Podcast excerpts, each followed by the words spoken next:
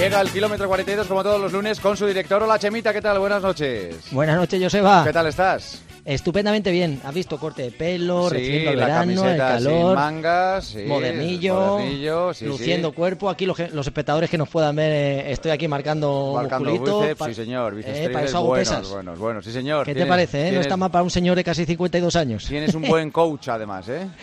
una máquina, es una, máquina, el mamón David. Sí, señor, sí, señor. Oye, me imagino que echarás de menos algo en tu vida, que es que este fin de semana no has ido a ver a Coldplay.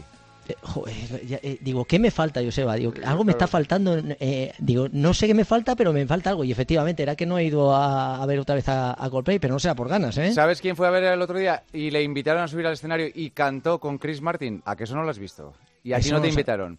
¿Quién Roger? Federer.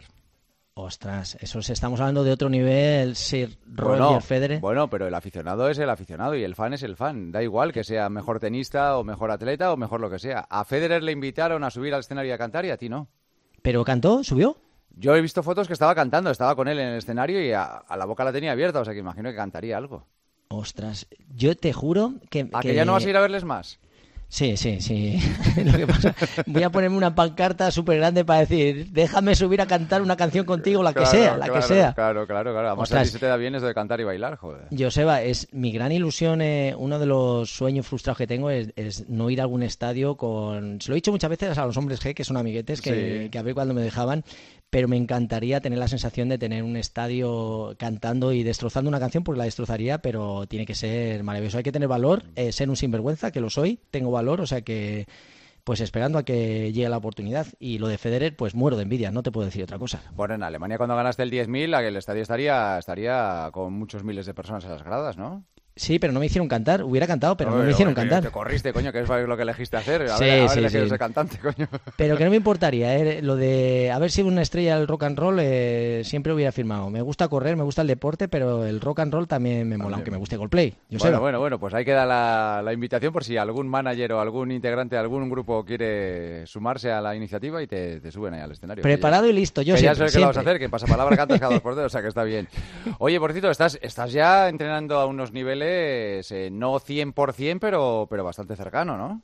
Sí, sí, y, eso se nota. La energía que tengo, fíjate, estoy hablando a estas horas contigo y todavía estoy con el subidón de poder entrenar. Eh, debo ser un bicho raro porque cuanto más fuerte entreno y voy más al límite, mejor me siento. O sea, no me expliques por qué, porque entiendo que tampoco es normal, pero me encanta llevar el cuerpo al límite y todavía intentar no mejorar, porque ya no puedo mejorar, pero sí que me gusta eh, eh, cuando me esfuerzo mucho, cuando soy capaz de correr rápido, esa sensación me hace sentir increíblemente bien. Y hoy he hecho series, he hecho 24-200, Joseba, y estoy que me subo por las paredes. Eso sí, por eso todavía me va a costar dormir un rato de la emoción. Aunque no hayas competido, te cuesta, ¿no? Porque estás Sí, emocionado. sí, sí, sí. Al final te pega un subidón cuando haces un ejercicio de forma muy intensa. Quien haya hecho, pues eso, antes de acostarse algún tipo de ejercicio o haya llevado su cuerpo un poquito ahí y la haya forzado, sí que eh, cuesta otra vez volver a, equilibrar el cuerpo y, y se nota bastante. Así que mucha gente que no duerma después de haber hecho ejercicio, que no se preocupe, que es normal, que el cuerpo le cuesta, eh, pero no pasa absolutamente nada. Tomárselo con calma y además con esta noche de calor, pues descansando un poquito y, y siempre puedes echar mano a un buen libro. Claro. eh,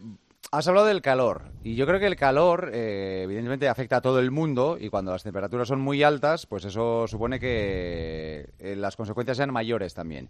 Y yo creo que ya se están produciendo ciertas disfunciones cerebrales por las cosas que estamos viendo en las últimas horas relacionadas con el calor. Porque, por ejemplo, hemos visto a una persona correr los 100 metros ardiendo. Eso ya es mucho calor, ¿eh? Eso es mucho calor, ¿verdad? Eso, ya pasarse un poquito. Y, y- y no hacerlo mal, ¿eh?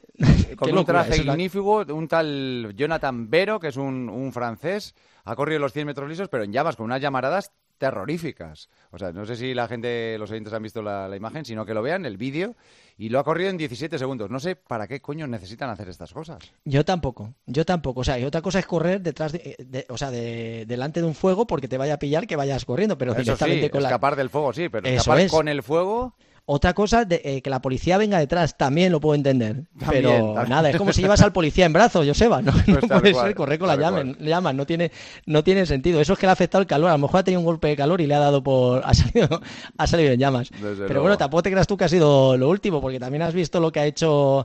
Bueno, una nueva modalidad que he visto por ahí que es eh, correr una milla bebiendo cerveza. Eso para muchos será el deporte ideal. Y ha estado corriendo Selby Hooligan, que, es una atleta que ha estado sancionada por haber tomado nandrolona y como debía estar con ganas de, de competir, dice, ¿qué hago? Pues nada, voy a correr una carrera, una milla, que tiene una particularidad sales y antes de salir, cuando se da la salida, tienes que beber un tercio, lo que viene a ser un, tercio de cerveza. Baja en alcohol hasta 5 grados, terminas de beberte esa latita pequeñita, un tercio, y haces un 400. Terminas ese 400, pasas por meta y vuelves a tomarte otra latita. Así de tal manera que tienes que hacer las cuatro vueltas. cuatro latas de cerveza. Cuatro latas que estamos hablando de un, litro. No, y, un litro y largo, claro, claro. Y, cuatro por tres, doce. Un litro y cuarto de cerveza y ojo que no van que no van despacio. O sea porque la esta chica ha corrido y ha hecho 5 minutos 43 segundos para correr una milla que no está nada mal con el habituallamiento de, la cerveza. es que además he leído que es la primera vez que una teta baja de 6 minutos. Sí sí eh, una teta femenina en, este, en, esto de la milla, que baja de 6 minutos. Claro, evidentemente al estar sancionada por dopaje no va a ser una, distancia homologable y además es que tienes que parar para hacer eso. Me imagino que solo se contará el momento que estás dando la vuelta, claro. Luego se para el cronómetro y se seguirá.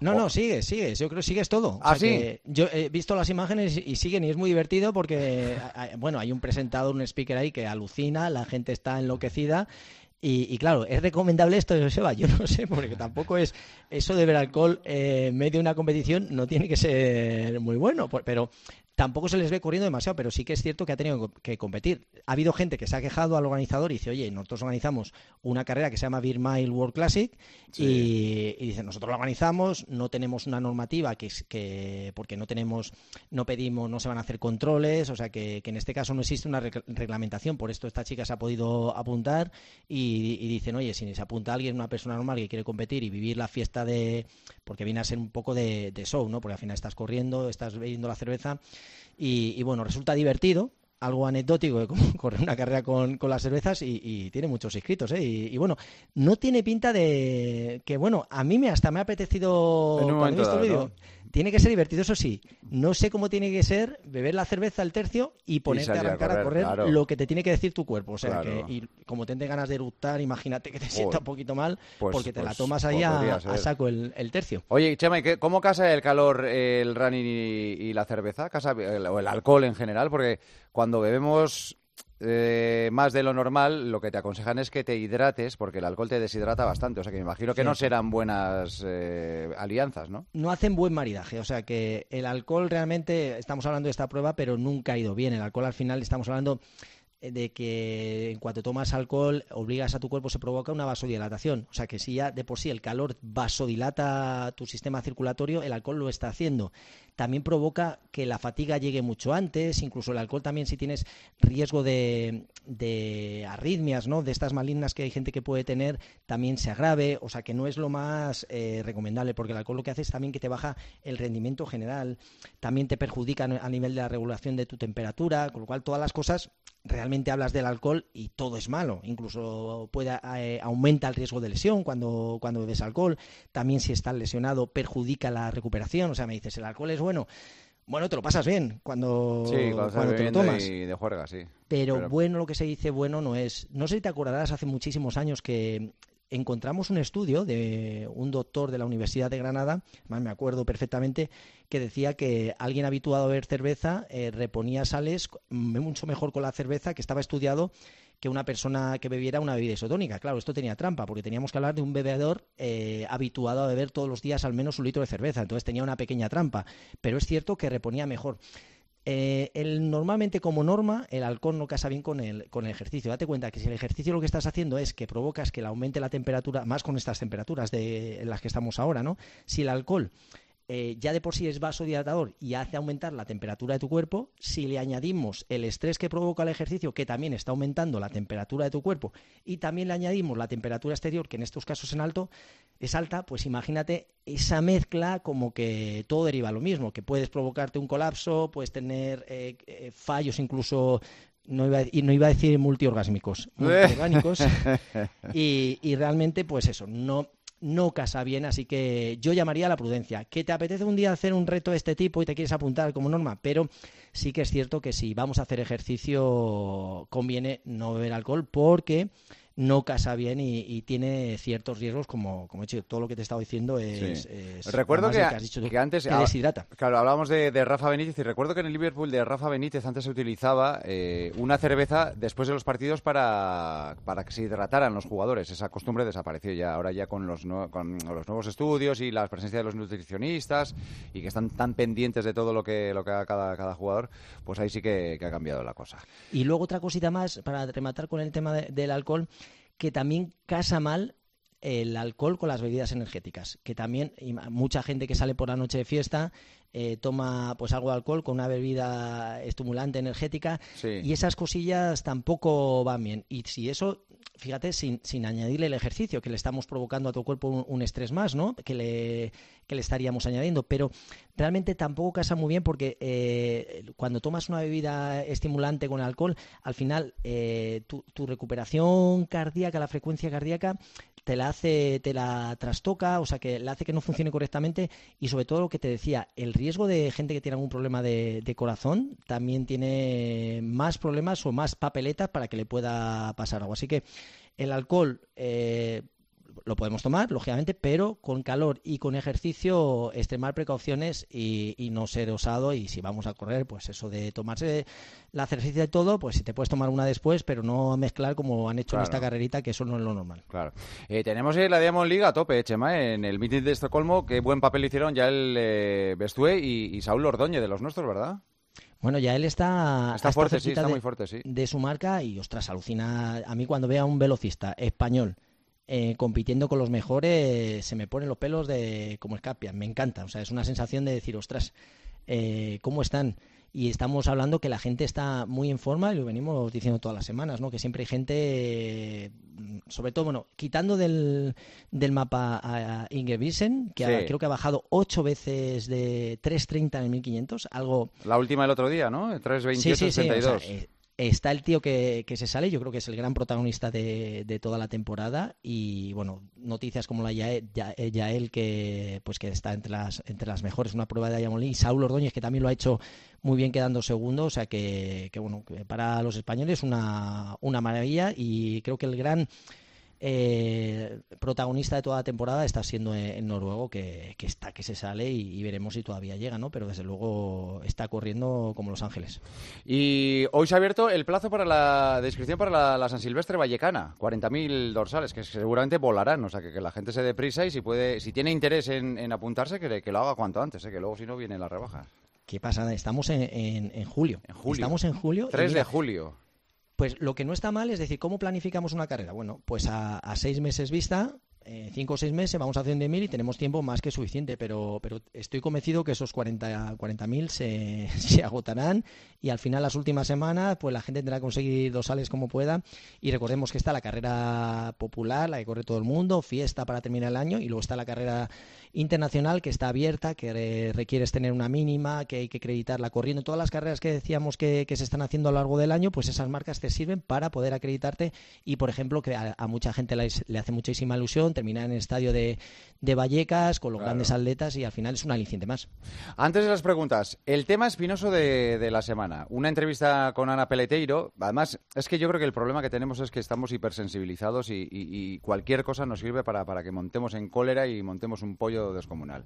Ana Peleteiro, que no creo que sea dudosa en estos temas, ni mucho menos, nunca lo ha sido y supongo que nunca lo va a ser, dijo en una entrevista que las personas trans deberían de abrirse las puertas para las personas, los atletas trans, pero, pero para empezar, en el deporte no profesional. Y además ponía un ejemplo gráfico eh, muy entendible, que, puedes entender perfectamente. Un hombre salta 18 metros en, en, triple salto, una mujer salta 15 metros.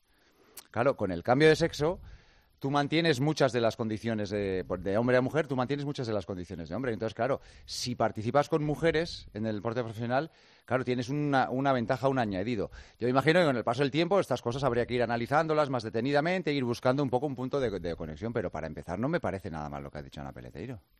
En este caso, Joseba, bueno, eh, eh, hay que recordar que le han tenido que, desde el Consejo, echarle un cable porque... Sí, porque le han caído por todos los lados. Sí, pero vamos, que, y una burrada tremenda, sí. Con, amenazas fuertes, ¿no? También el mundo de las redes sociales ha cambiado tanto que ahora cualquier cosa que digas fuera de contexto puede ser un motivo porque te den caña.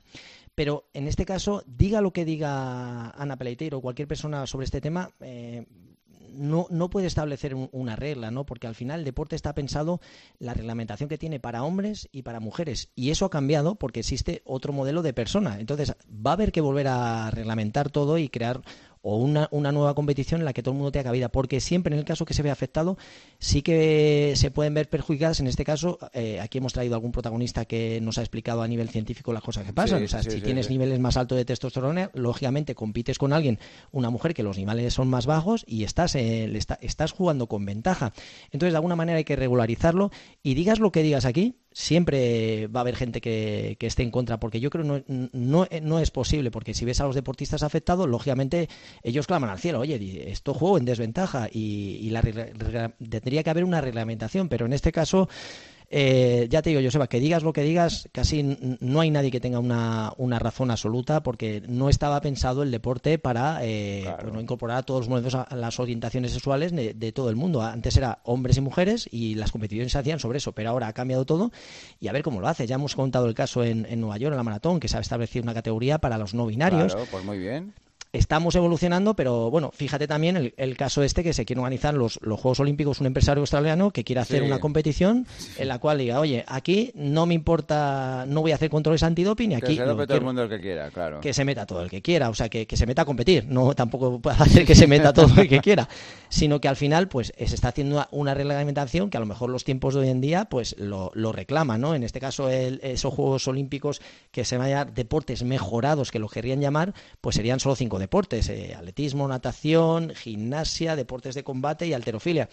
Pero bueno, al final todo evoluciona, está evolucionando y, es complicado, sobre todo cuando yo me meto en la situación de, Ana, ¿no? Y un deportista activo, sobre todo mujer, y porque sobre todo a las que más les afecta y, te sientes un poquito en desventaja, que es, que es la realidad. Pero es que estamos hablando de cuestiones físicas. Ya no estamos hablando de, ni de sexos, ni de movimientos, ni de creencias, ni de convicciones. Estamos hablando de cuestiones físicas. Y en ese caso sí que hay una diferencia, con lo cual eso habría que limarlo todo y estudiarlo y buscar un poco ese punto de conexión. Pero vamos, que tú digas eso y que te tachen de que estás en contra del movimiento trans, que estás en, movimiento, en contra del movimiento LGTB y tal, siendo además una mujer que se ha expuesto tanto como, como Ana Peleteiro, me resulta mm. extraño. Pero es un poco lo que dices tú, ¿no? La dinámica en la que está esta sociedad y que cualquier cosa sirve para que la gente se vuelva loca y te pueda decir cualquier burrada en las redes sociales.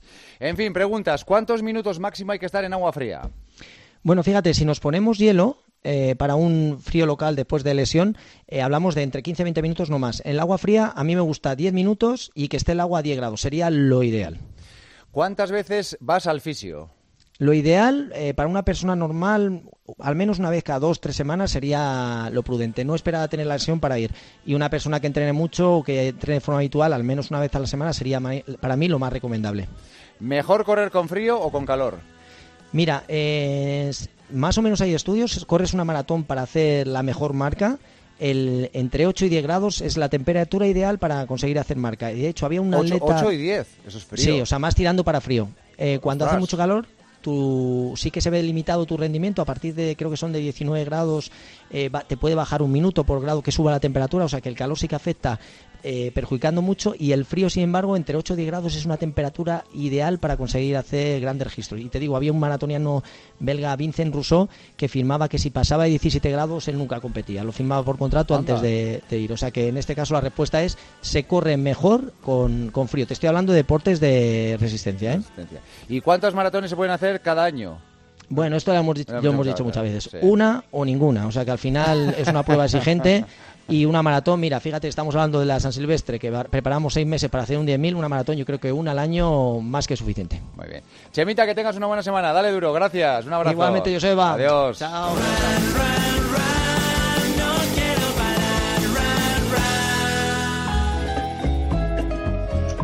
Pues con el running, con Chema, con el kilómetro 42 lo dejamos aquí por hoy. Mañana volvemos como siempre a las once y media de la noche, a las diez y media en Canarias, en el partidazo de la sintonía de la cadena COPE. Gracias por estar ahí un día más. Hasta mañana. Adiós.